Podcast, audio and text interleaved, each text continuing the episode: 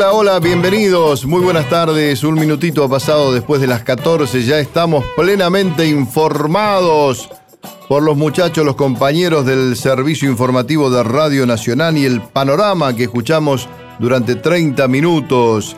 Estamos hasta las 14.30 por Tierra Adentro, por Nacional, las AM870 y las 49 emisoras que retransmiten a través de la cadena nacional de radiodifusión.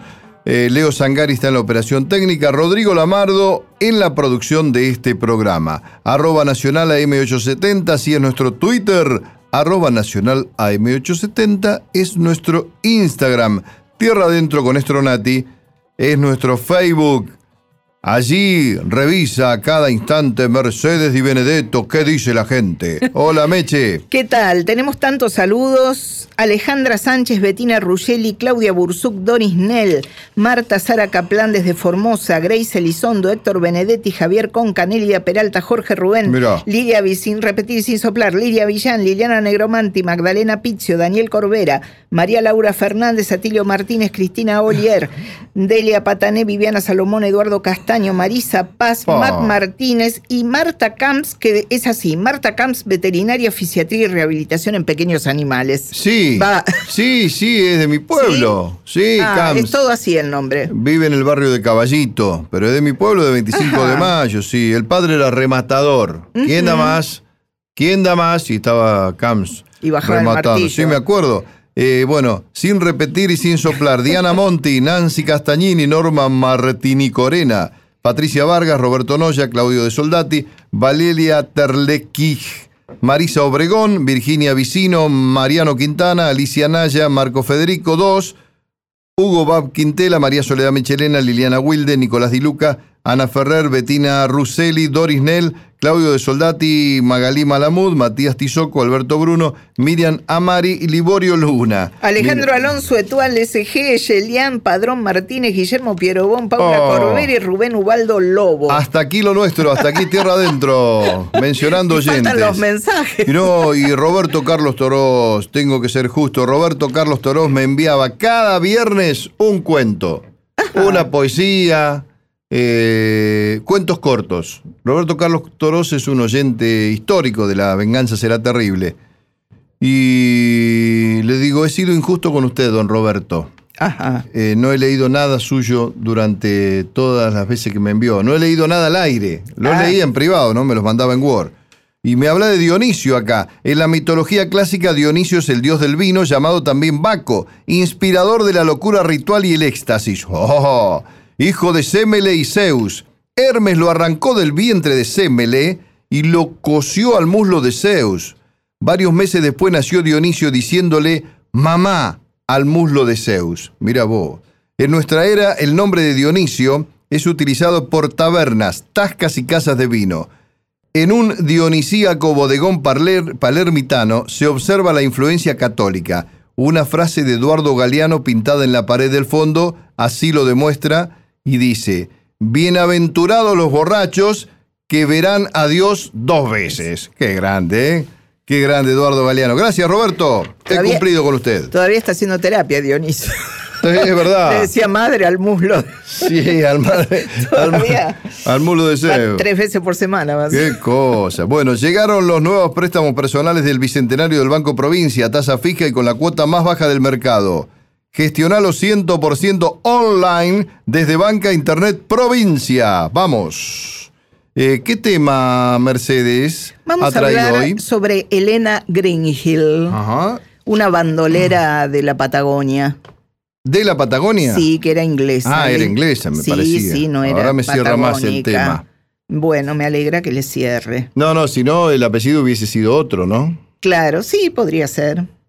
Elena Greenhill, que le decía, porque es Green Hill, sería como una mm, eh, loma, una lomada verde Ajá. el apellido, Sí. ¿no? Eh, pero eh, ahí le decían Greenhill. Grinil. O sea, claro. Ahí viene la Grinil. Ahí viene la Greenhill, exactamente. Viene a pagar la cuenta. No, no pagaba esa. Elena Greenhill había nacido en 1875 en Inglaterra y a los 14 años se mudó con su familia al sur de Chile. Elena cuidaba de sus cuatro hermanos menores y ayudaba a su madre, Emma, en el hogar. Pero a la joven se ve que no le interesaban para nada estas tareas domésticas ni cuidar a los hermanitos, así que para irse de la casa, mientras me roba unos caramelos Sí, pero no hago ruido como el otro cierto, domingo. Va mejorando. Así que a los 17 años, Elena se casó con Manuel Astete, que tenía 20 años más que ella. ¿Cómo le vas, Tete? y con tal de, de irse. Y Ah. con Astete se muda a la Argentina y se establecen en Río Negro.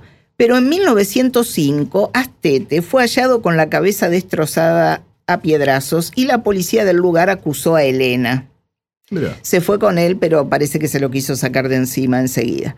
Ella se buscó lo más parecido a un abogado que había en la zona, que se llamaba Martín Coria, que era un estudiante de leyes, y se casó ocho meses después con él, con el abogado, o con el futuro abogado. Con Coria, armados, comenzaron a robar rebaños enteros de ovejas y caballos. Cuentan de una ocasión en que con su figura delgada y sus movimientos delicados, llegó hasta el mostrador del bar, se echó al sombrero a la espalda y entonces su melena rubia cayó cuán larga era. Recién en ese momento los que tomaban unos tragos supieron que era una mujer porque se vestía de hombre.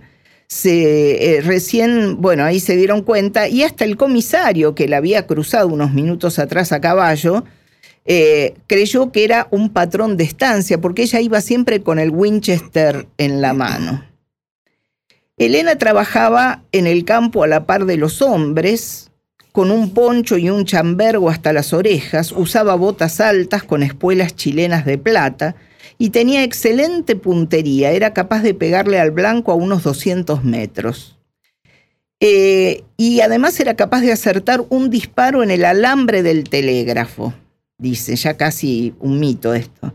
A pesar de esta imagen masculina, ella perfumaba las cartas de amor y creía que la entrega de un mechón de cabello significaba un compromiso de, am- de amor exclusivo.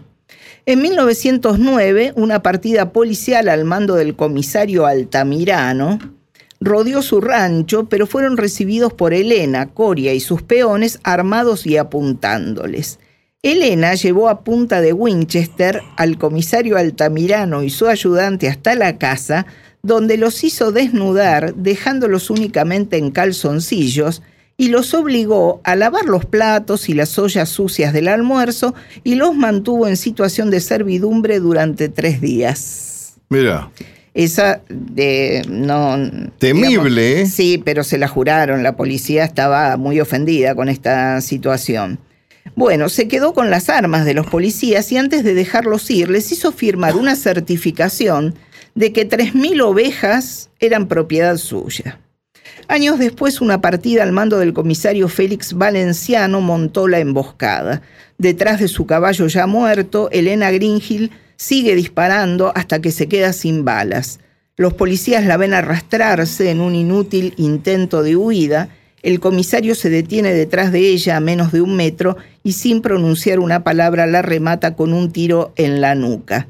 Eran las 3 de la tarde del 31 de marzo de 1915 y nacía una leyenda. Valenciano se haría famoso después como uno de los represores más sanguinarios de la Patagonia trágica. ¿Se acuerda de la película Sí. La Patagonia Rebelde? Sí, sí, sí. Elena dejó un agujero eh, de la- en la pared del dormitorio junto a la máquina de coser con un documento que acreditaba la propiedad de la hacienda para sus hijos. En la Biblia, donde la familia Greenhill anotaba nacimientos y muertes, la inscripción de la muerte de Elena se reduce a tres palabras. Murió en Argentina. Mira, imaginé también que se había apropiado de tierras ajenas, ¿no? Sí, pero, Pero sobre no- todo, eh, lo que pasa es que como el marido era medio abogado, no sé si se recibió después, este, hacían, un, fraguaban unos cuantos papeles, Claro. escrituras y Sí, ese sí, tipo sí. de cosas, ¿no? Y se adueñaban de, de Claro. campos, ¿no? Sí. Como tantos otros que no necesariamente eran ingleses, ¿no? No, no eran ingleses y no le fue tan mal como no le a tan Elena mal, ¿no? Greenhill. Bueno. Eh, ¿Con qué ilustramos musicalmente este relato de Mercedes Di Benedetto? Con ¿Qué ha una elegido? samba hecha es- especialmente para este tema, la Sí. inglesa se llama de y por Horacio Cholila. Vamos.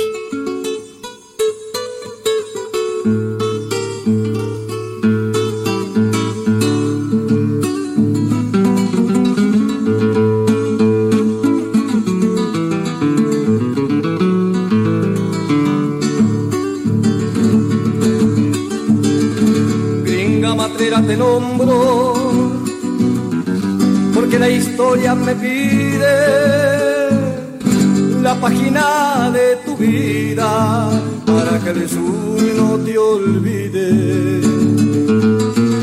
La página de tu vida para que el sur no te olvide. Ni valenciano siquiera pudo contra tu valor. Tu cabeza consiguieron emboscándote a traición.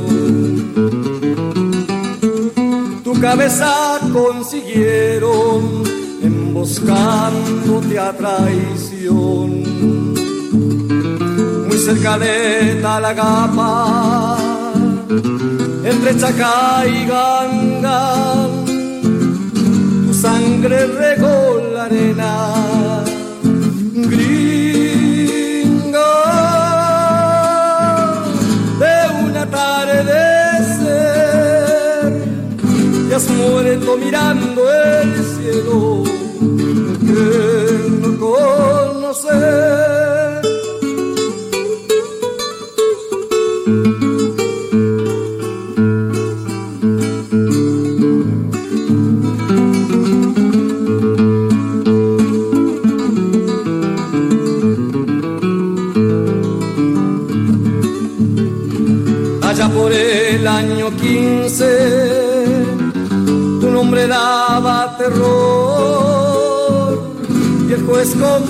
mostrando el mango de tu facón. Y juez compraba mostrando el mango de tu facón. Tuyas serán las haciendas ganadas en tus andanzas, luego a buen precio vendía las mismas reses robadas. Luego a buen precio vendía las mismas reses robadas. Muy cerca de Talagapa, entre Chacá y Ganga sangre regó la arena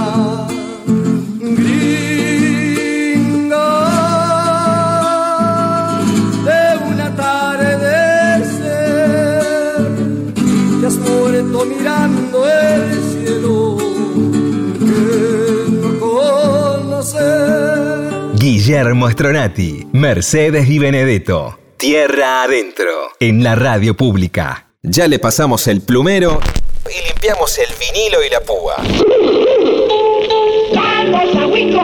Encendemos el Wincofoniar. Recordamos nuestra música de los 60, 70 y 80. Con el Wincofon. Vox Day es una banda argentina de rock formada en 1967, procedente de Quilmes, ciudad del Gran Buenos Aires. ¿De pie? de pie Mercedes. Sus miembros originales fueron Willy Quiroga, bajista y vocalista, Ricardo Zulé y Juan Carlos Jodi Godoy, ambos en guitarra y voz, y Rubén Baso Alto en batería. Mire, le cuento que cuando yo estaba en la primaria, la portera de la escuela 9 de Quilmes, Sí. que se llamaba también Vaso Alto, era la tía de Rubén, y me contaba, yo tenía 11 años, 12 años, me contaba que tenía un sobrino músico que seguramente iba a ser famoso. Mire, Ah, yo todavía no lo desconocía- era. Desconocía de quién me estaba hablando. Mira. Bien, considerado un grupo fundacional del rock argentino, entre sus hitos más importantes se destaca, obviamente, el haber realizado un álbum basado en textos y poemas de la Sagrada Escritura en 1971, La Biblia, Epa. disco pionero en su tipo. La banda se llamó en sus inicios Match 4 momento en que Zule era el bajista y Quiroga el guitarrista, hasta que rápidamente invirtieron sus roles. En 1970 aparece su primer álbum llamado Caliente, grabación que los ubicó junto a Almendra y Manal como parte de los principales exponentes del nuevo género musical. Su éxito presente, El momento en que estás, un himno de la música contemporánea argentina, ha sido considerada la séptima mejor canción de la historia del rock argentino por la cadena MTV Sí. y la revista Rolling Stone, en tanto que Libros Sapienciales Oh. fue considerada la número 16 por el sitio web rock.com.ar. Box Day da su último recital en abril de 1981 en el Estadio Obras de Buenos Aires. ¿eh? Vamos a escuchar en este Wincofon presente de y por Box Day. Fin, nada puede escapar.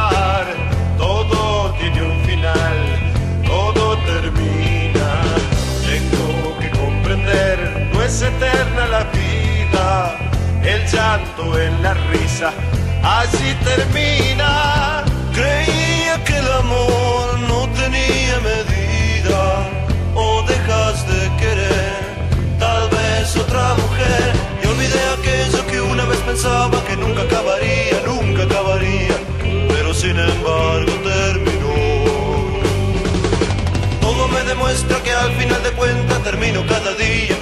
cada día, creyendo en mañana fracaso. No puedo yo entender si es así la verdad, de qué vale ganar si después perderé. Inútil es pelear, no puedo detenerlo, lo que hoy empecé no será eterno.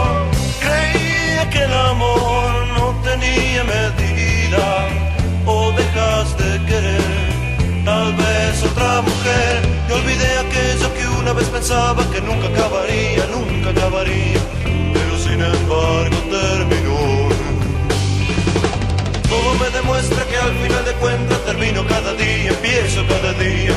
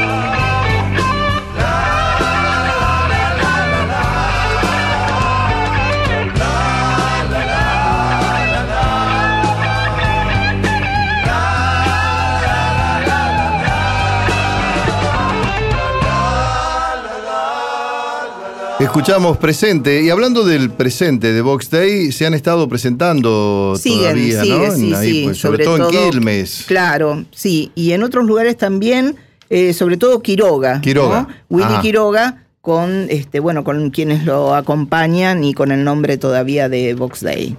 Ahí está. Muy bien. ¿Tiene algún mensajito más? Sí, Adriana Cabrera, Sí. de LRA 24 Nacional de Río Grande. LRA 24, Radio Nacional Río Grande, Qué Tierra bien del que lo Fuego. dice usted. Manda besos desde el sur-sur. Manda dice. besos. Que eh, dice que le encanta escucharnos y Sí. eh, se estaba acordando de la moda de los años 70, que alguna vez hablamos acá, este, los vestidos bobos. Ah. ¿Se acuerda los vestidos sí, bobos? Sí, Bien. Eh, eran lindos. Eran lindos, eran sueltitos, Sí, no marcaban mucho la transparentes figura. algunos, ¿no? Ah, Son de, ba- eso ¿de es un baby ¿De, de bambú eran? No. Eso es un baby doll de bambula. ¿qué? ¿De bambula de qué era? ¿De bambula? Sí, había también, sí. Sí. Delia María Patané dice, qué historia interesante aquella, la de Luisa Alén, la enamorada del cura. Sí. Y Liliana Paulini dice, saludos amigo y éxitos, qué lindo fue verte en 25. Claro, Liliana Paulini, ¿sabe dónde nos vimos? En los festejos del campeonato de Boca.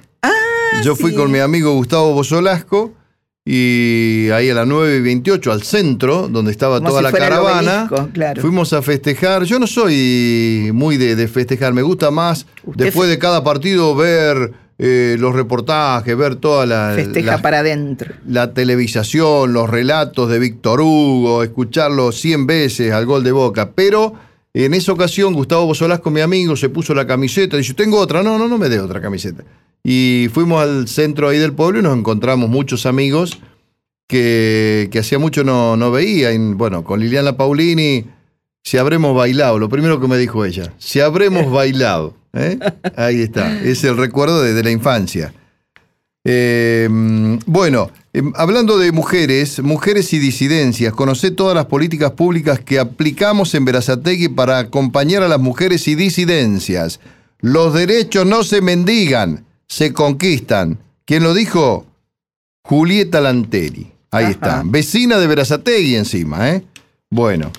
¿Y qué dice esto? Entrega de métodos anticonceptivos, esto en la municipalidad, en forma gratuita, controles ginecológicos gratuitos en los centros de atención de Verazategui, consultorios amigables, pase por acá, Mercedes, ahí la van a atender, ahí está el doctor, ahí está el ginecólogo, sí, está con los guantes puestos, como corresponde, sí. Bueno, No, qué eh, importante ese. eh, tenemos un tramito más, querido Leo Sangari, de Box Day. Un tema entero no, porque veo que son largos los Sí, temas de Box sí. Day, ¿no? Gracias por este momento de radio, Mercedes y Benedetto. ¿eh? Gracias a usted, sabe que Algunos domingos no vamos a estar agradezco. al aire. seguramente. Por esta cosa del Mundial, de, de Leo Messi, de las transmisiones Sí. de Víctor Hugo. Prefieran el mundial a nosotros. Pero sí, ahí está. Que se vayan a Qatar. Váyanse a Qatar Ay, de una qué vez. susto. Bueno, hasta aquí lo nuestro. Chao, gracias Rodrigo Lamardo también, que asoma la cabeza ahí. Ya se va, chao. de sol a sol, labrando tierra tendrás tu pan. Todos los ríos van al mar, pero este nunca se llenará. Todos los ríos siempre volverán a donde salieron para comenzar a correr de nuevo. Lo que siempre fue lo mismo será, lo que siempre hicieron repetirán.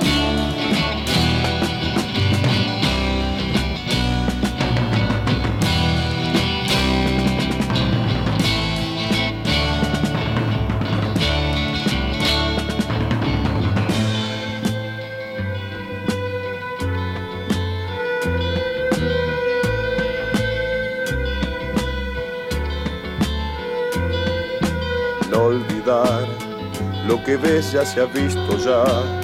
Tal vez un día lo sabrás. Todo tiene un tiempo bajo el sol, porque habrá siempre tiempo de plantar y de cosechar. Tiempo de hablar, también de callar. Hay tiempo para guerra y tiempo de paz. Tiempo para el tiempo